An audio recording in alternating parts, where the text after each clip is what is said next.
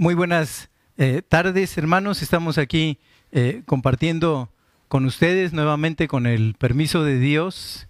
Y hoy vamos a, volver este, a, a, regresar pues a este estudio del libro de los Hechos. Prácticamente nos estamos despidiendo de ese estudio porque hoy vamos a observar el accidentado viaje de Pablo a Roma y esto está incluido eh, un tanto en el capítulo 27 completamente y un poco también en el capítulo 28, sobre todo hasta su versículo 16. Así es que con la ayuda de Dios vamos a leer una pequeña porción con objeto de, no ocupar tanto tiempo en, la lectura de todo lo que sería el capítulo 27. Y esto que lleva como título Pablo es enviado a Roma, dicen nuestras Biblias, los, los que vienen tituladas, el capítulo 27 comienza diciendo así. Cuando se decidió que habíamos de navegar para Italia, entregaron a Pablo y a algunos otros presos a un centurión llamado Julio de la compañía Augusta, y embarcándonos en una nave adramitena que iba a tocar los puertos de Asia, zarpamos estando con nosotros Aristarco, macedonio de Tesalónica. Al otro día, llegamos a Sidón y Julio, tratando humanamente a Pablo, le permitió que fuese a los amigos para ser atendido por ellos. Y haciéndonos a la vela desde allí, navegamos a Sotavento de Chipre, porque los vientos eran contrarios. Habiendo atravesado el mar frente a Cilicia y Panfilia, arribamos a Mira, ciudad de Licia. Y hallando allí el centurión una nave alejandrina que zarpaba para Italia, nos embarcó en ella. Navegando muchos días despacio y llegando a duras penas frente a Cnido, porque nos impedía el viento, navegamos a Sotavento de Creta frente a Salmón. Y costeándola con dificultad, llegamos a un lugar que llaman Buenos Puertos, cerca del cual está la ciudad de la Sea y habiendo pasado mucho tiempo y siendo ya peligrosa la navegación, por haber pasado ya el ayuno, Pablo les amonestaba diciéndoles, varones, veo que la navegación va a ser con perjuicio y mucha pérdida, no solo del cargamento y de la nave, sino también de nuestras personas. Pero el centurión daba más crédito al piloto y al patrón de la nave que a lo que Pablo decía. Y siendo incómodo el puerto para invernar, la mayoría acordó zarpar también de allí por si pudiesen arribar a Fenice, puerto de Creta, que mira al nordeste y sudeste e invernar allí. Vamos a orar. Padre, te damos gracias. Estamos viendo, Señor, a tu predicador, Señor, a, tu hijo amado Pablo, cómo eh, se va despidiendo, aún con actividad, aún dando eh, razón de tu nombre a los que no te conocían, se va despidiendo ya del libro de los hechos. Que en este capítulo 27 podamos observar todo lo que pasó y que veamos que esperanza contra esperanza, tú eres Dios por sobre todas las cosas. Bendice nuestros corazones, bendice, Señor, nuestras vidas y que a través de escuchar tu palabra podamos ser edificados en ella te lo pedimos en el nombre de Jesús. Amén. Bien, les decía en la oración el título de, este estudio, de esta escuela, ¿verdad? De esta, de esta eh, clase de dominical es esperanza contra esperanza. Y en el capítulo 27 vemos a Pablo en su viaje en dirección a Roma. Viaje que se inicia, como ustedes bien recuerdan, en Cesarea para recorrer ni más ni menos 3.200 kilómetros hacia Roma. 3.200 kilómetros. En este sentido, vamos a ver ahora que la embarcación donde va Pablo eh, está tratando de evitar los mares abiertos y para lograr esto lo que hacían estos marineros era seguir lo que se conoce como la línea costera. Y esa nave iba en su primer recorrido a tocar puertos de Asia, llámese por ejemplo Sidón, de allí van a otro puerto, como lo leímos, llamado Mira, y allí en Mira Pablo, junto desde luego con todos esos tripulantes, toma otra embarcación que lo llevaría con rumbo a Italia. Pero fíjense que, que de mira, esta nave llegó con mucha dificultad a Nido porque se levantó una enorme tempestad, una gran tormenta. Esta gran tormenta está narrada allí en lo que es Hechos 27, pero los versículos 13 al 26. Ok, va a seguir el viaje tortuoso de Pablo, va a ser un viaje muy sufrido, va a ser un viaje con demasiada tensión, va a ser un viaje que eh, lo, va a llevar a, mucha gente de la tripulación, creo que no a Pablo, a dudar si en realidad iban a poder sobrepasar el viaje. ¿Y qué es lo que sucede? Bueno, finalmente la nave naufraga en las costas de la isla de Malta y esto lo dice Hechos capítulo 28, Hechos capítulo 28, versículo 1. Dice, ya había naufragado la nave, allí en, en 27.39 se titula el naufragio, ¿no? Y dice, estando ya a salvo, Hechos 28, 1, estando ya a salvo supimos que la isla se llamaba Malta. Llegan con lo que se conoce por debajo de la bota itálica al sur, hacia el mar, ¿verdad? Llegan a ya mucha cercanía de la isla, sobre todo de Sicilia, en Italia, y allí en la isla de Malta, a duras penas, nadando, logran hacerse de la costa, ¿no? Y allí son recibidos en la isla de Malta, pero ya la nave se había perdido completamente. Ahora, esto es conocido, es considerado como el cuarto viaje misionero de Pablo, pero se le conoce también como el viaje de la cautividad, es decir, Pablo va a Roma, pero en, su calidad de preso. Y comienza en Hechos 27.1, ¿no? Este, este viaje de la cautividad y termina en Hechos 28.16. Ahora, se cree que el viaje comenzó más o menos a mediados de octubre.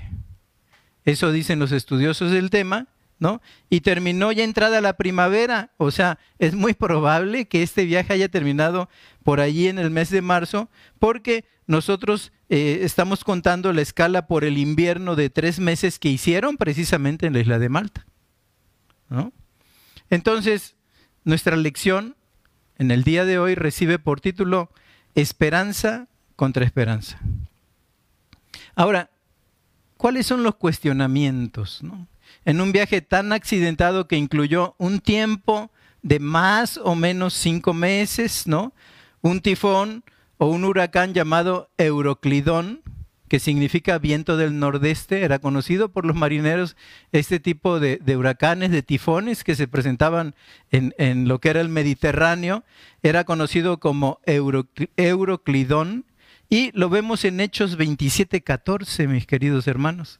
Hechos 27.14 dice así la palabra de Dios, Hechos 27.14, pero no mucho después dio contra la nave un viento huracanado llamado Euroclidón, o conocido en verdad en nuestro idioma como el viento del sudeste, el viento huracanado. Fue un huracán prácticamente el que enfrentaron. Entonces, un viaje de al menos cinco meses, un tifón o un huracán llamado Euroclidón, una travesía que nadie hacía, queridos hermanos, en el invierno. Eso no lo dice Hechos 27:12.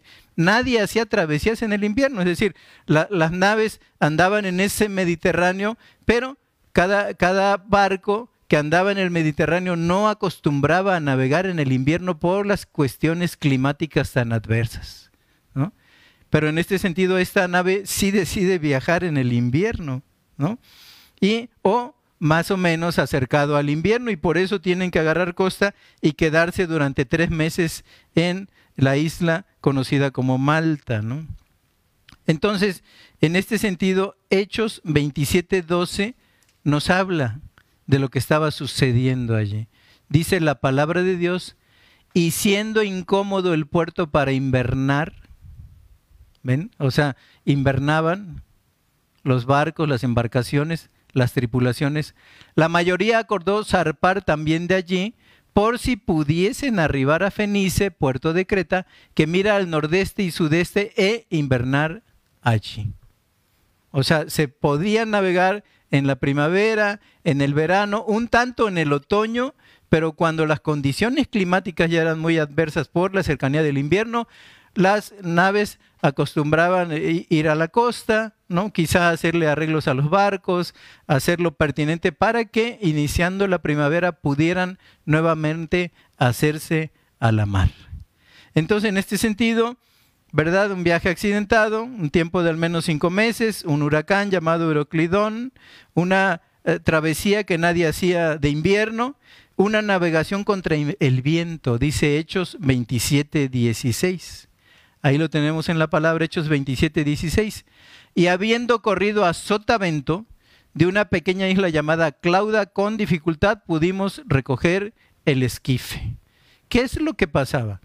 Es decir, amenazaba este viento sotaventino, que en nuestra, en nuestra lengua común es el lugar de donde azota el viento.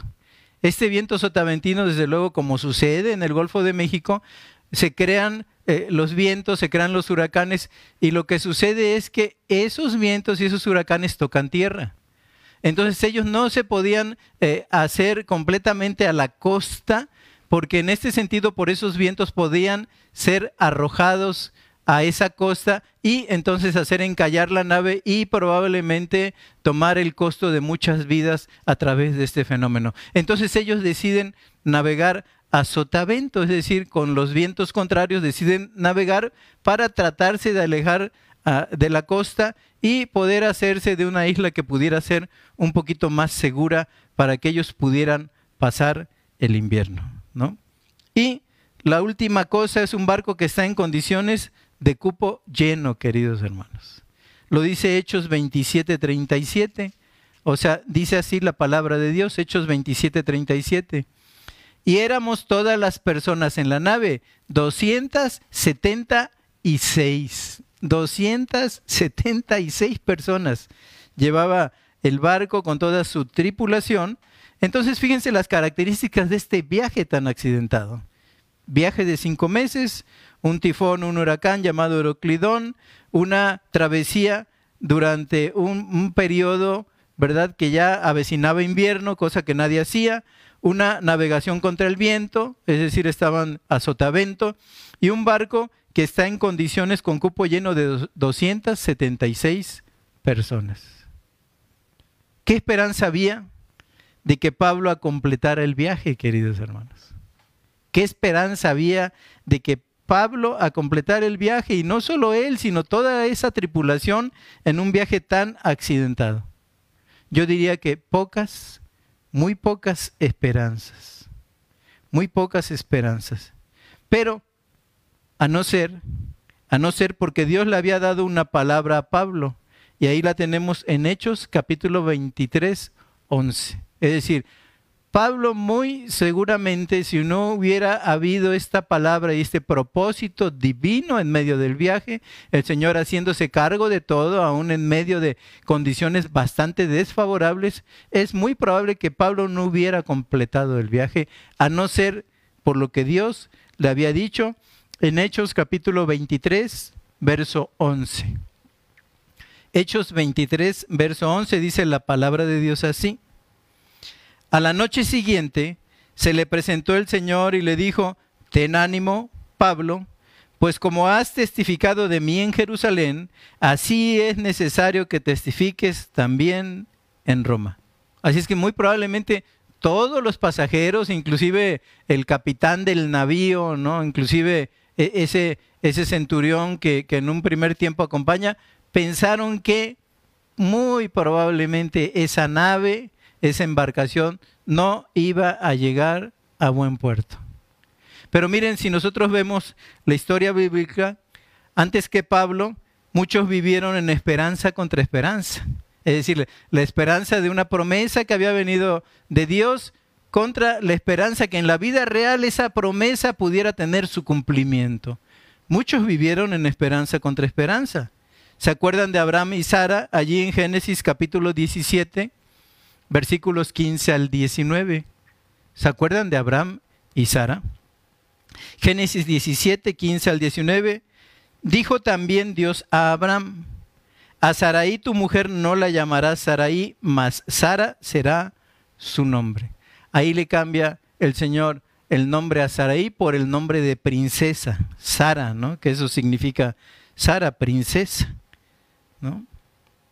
Y la bendeciré y también te daré de ella hijo.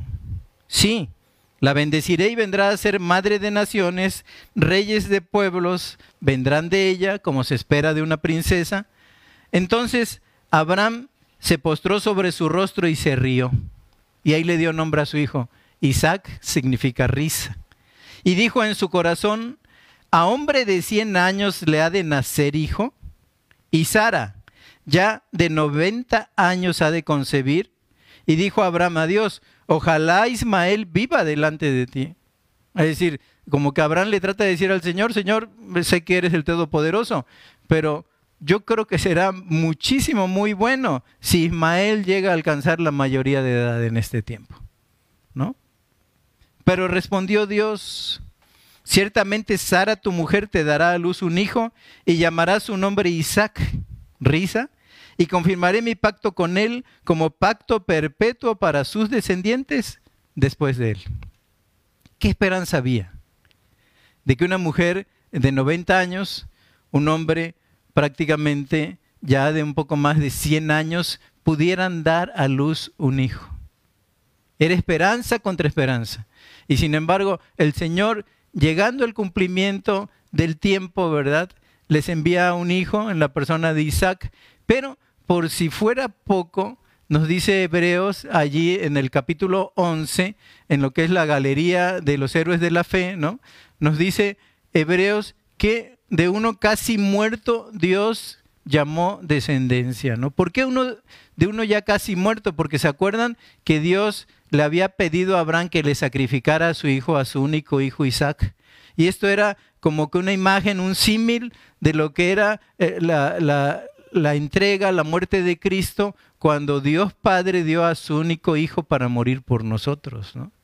Bueno, ¿qué esperanza había de que si habían concebido con mucha dificultad a este hijo ya en su vejez, tanto Abraham como Sara, ¿qué esperanza había de que si era sacrificado Dios les fuera a dar otro hijo? Entonces por eso dice Hebreos, de ese ya casi muerto Dios levanta una descendencia. Porque Dios le había dicho Abraham en lo que es Génesis capítulo 12, verso 1, sal de tu tierra y de tu parentela a la tierra que yo te mostraré, y haré de ti una gran nación y te bendeciré. Y a todos los que te bendijeren, los bendeciré, y a todos los que te maldijeren, los maldeciré. Había una palabra de Dios, y esto es vivir esperanza contra esperanza. Es decir, la esperanza de que en el sentido natural, tanto Abraham como Sara pudieran tener un hijo que diera... Eh, de esta forma luz y que diera nacimiento a muchas naciones y a muchos reyes de pueblos? ¿Qué esperanza había que en esa vejez se concibiera? Y sin embargo Dios había dado una promesa. Esperanza contra esperanza. ¿Se acuerdan del pueblo de Israel? En Éxodo capítulo 16, versículo 1 al 4, este hecho surge de una murmuración. Pero miren, Éxodo 16 del 1 al 4. Partió luego de Elim toda la congregación de los hijos de Israel y vino al desierto de Sin, que está entre Elim y Sinaí, a los quince días del segundo mes después que salieron de la tierra de Egipto. Y toda la congregación de los hijos de Israel murmuró contra Moisés y Aarón en el desierto. Y les decían los hijos de Israel, ojalá hubiéramos muerto por mano de Jehová en la tierra de Egipto, cuando nos sentábamos a las ollas de carne, cuando comíamos pan hasta saciarnos, pues nos habéis sacado a este desierto para matar de hambre a toda esta multitud. Y Jehová dijo a Moisés, He aquí, yo haré llover pan del cielo, y el pueblo saldrá y recogerá diariamente la porción de un día para que yo lo pruebe si andan en mi ley o no. ¿Qué esperanza había? Queridos escuchas, eran al menos dos millones seiscientas mil personas viviendo en y caminando, ¿no? Yendo en ese éxodo por el desierto sinaítico. Dos millones seiscientas mil. Si usted mira los periódicos en el día de hoy, muchos mexicanos, muchos compatriotas que se ven forzados por su situación económica a atravesar el desierto para llegar a los Estados Unidos, muchos de ellos no sobreviven. Y son grupos muchas veces de seis, siete, ocho personas y no sobreviven a un pequeño desierto, no al desierto sinaítico. Entonces, ¿qué esperanza había de que el Señor pudiera llevar a la tierra, como les había dicho, que fluye leche y miel? Dice, yo te daré, ¿no? Desde las montañas hasta los valles, yo te daré desde las alturas hasta los mares, hasta los ríos, te daré tierra que fluye leche y miel. ¿Qué esperanza había de que dos millones seiscientas mil personas pudieran ser alimentadas en un desierto que no daba ningún producto de su tierra? Bueno, pero estaba la promesa de Dios. Estaba la promesa de Dios y no les faltó durante los 40 años de tránsito en el desierto el alimento y el maná del cielo. Y era un alimento delicioso, ¿no? Con un sabor de aceite nuevo. Entonces, en este sentido, ¿qué esperanza había? Bueno, Dios había dado su palabra.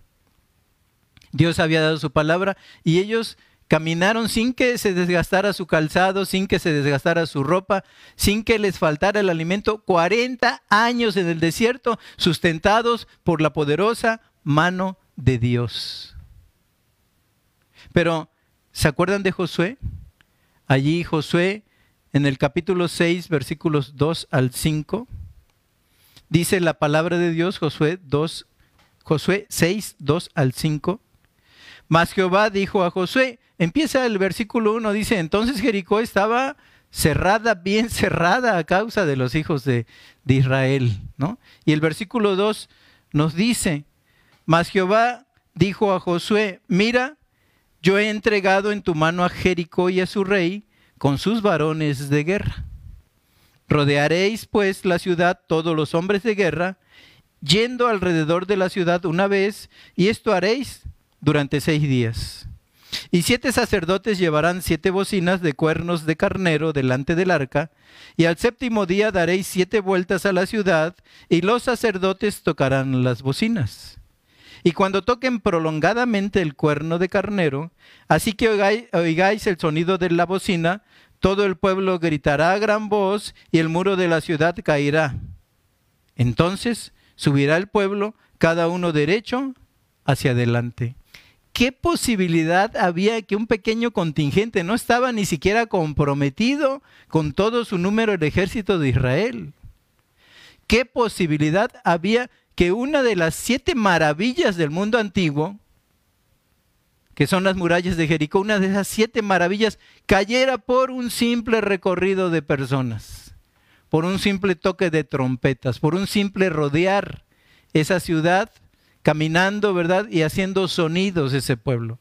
Bueno, todas las posibilidades que Dios dio. Porque al obedecer la voz de Dios, al confiar en su palabra, al estar bajo el signo de su voluntad, nosotros podemos ver que al cabo de siete días, como dice la escritura, todo el pueblo gritará a gran voz y el muro de la ciudad caerá. Y así fue. Esperanza contra esperanza. Probablemente Josué, un, gran guerrero, un gran eh, capitán en jefe, ¿verdad? Se preguntaba, pero ¿cómo va a ser esto? Si probablemente empeñáramos a todo el ejército, no podríamos conquistar esa ciudad amurallada, que es una de las murallas más fuertes, más altas, ¿no? más robustas que se encuentran en este mundo que me tocó habitar. Entonces, en este sentido, esperanza contra esperanza. Dios les había dicho, rodéalo, y cuando griten y se escuche ese sonido de la trompeta, los muros caerán. ¿Y qué me puedes decir, querido hermano, de ti? ¿Y qué puedo decir de mí? Cuando Dios nos ha dicho en Josué 1.9, Josué 1.9, mira que te mando que te esfuerces y seas valiente. No temas ni desmayes, porque Jehová tu Dios estará contigo en donde quiera que vayas.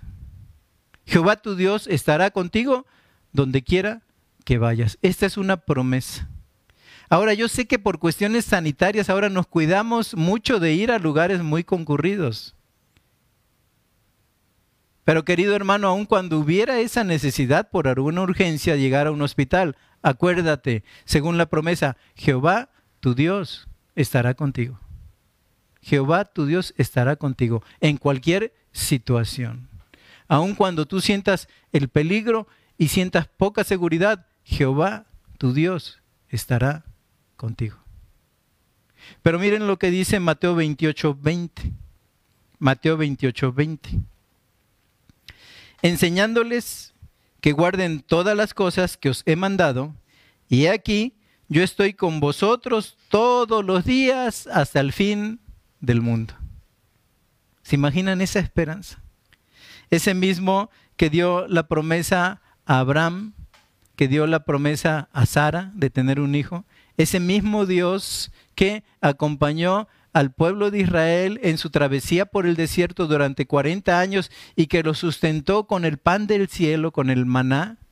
Y ese mismo Dios que acompañó en la batalla a Josué y al pueblo, ¿verdad?, que, que iba junto con él, e hicieron caer, simple y sencillamente siguiendo las instrucciones de Dios, siguiendo las instrucciones de nuestro Padre, del Creador, hicieron caer una de las murallas más fortificadas que hubo en el mundo antiguo y que fue una de las siete maravillas de ese mundo antiguo.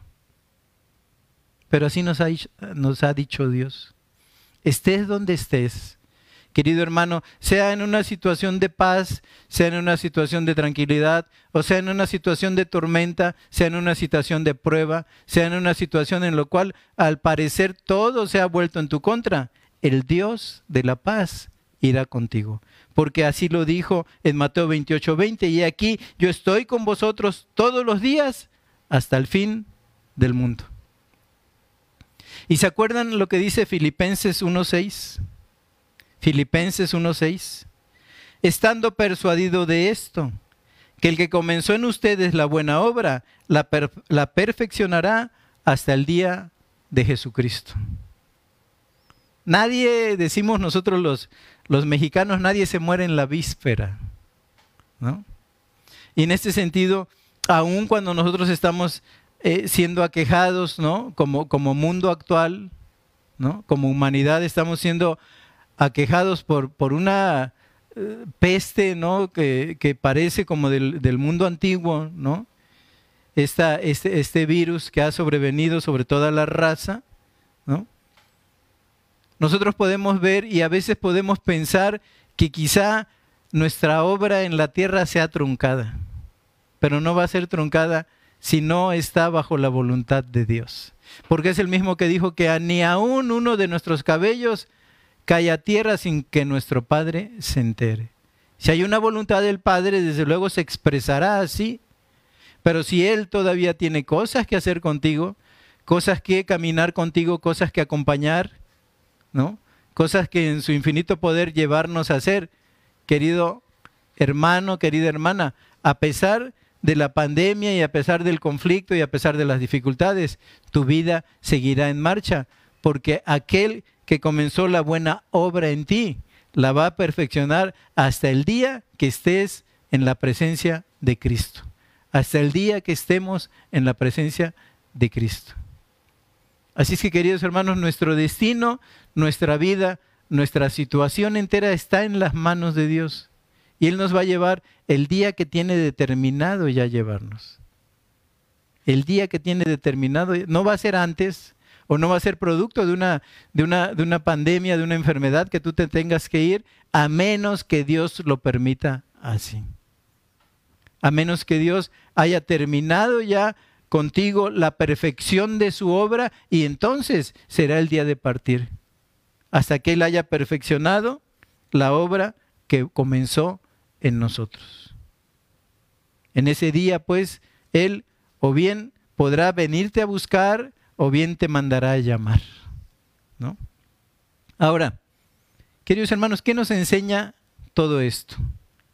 Cuando yo veo a Pablo sufriendo penalidades, como dice la escritura, como buen soldado de Jesucristo, él mismo le decía a Timoteo, pero tú sufre penalidades como buen soldado de Jesucristo. Ninguno que milita, pues, como soldado, se enreda en las cosas de la vida a fin de agradar a aquel que lo tomó por soldado, le decía Pablo a Timoteo. Pero aquí estamos viendo a Pablo sufriendo penalidades como buen soldado de Jesucristo, pasando por huracanes, con vientos contrarios, con mucha zozobra en su vida. Y veo que Pablo, queridos hermanos, por la gracia divina, no iba a terminar la carrera allí. No iba a terminar la carrera allí, no estaba llamado a terminar la carrera allí, a pesar de la constante zozobra que, significó este viaje sumamente accidentado. Me comentaba eh, mi hermano Ricardo Villanueva que eh, MacArthur ha escrito un libro entero de este capítulo 27 que yo les estoy dando en pocos minutos. Imagínense toda la enseñanza de vida que tiene el hecho de que el cristiano viva bajo el fuego de la prueba. ¿Y por qué digo que no iba a terminar su carrera allí? Porque Pablo estaba llamado a dar testimonio en el mismo corazón del imperio en la Roma imperial, llevar el nombre del Señor Jesucristo a oídos de principales del mundo antiguo, del mundo imperial de Roma, ¿no?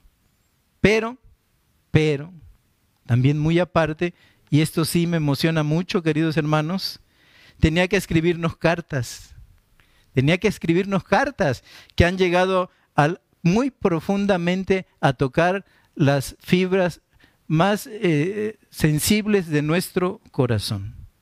Porque estando en Roma, Pablo escribió para ti y para mí, Filipenses, Colosenses, Efesios, Filemón y Hebreos.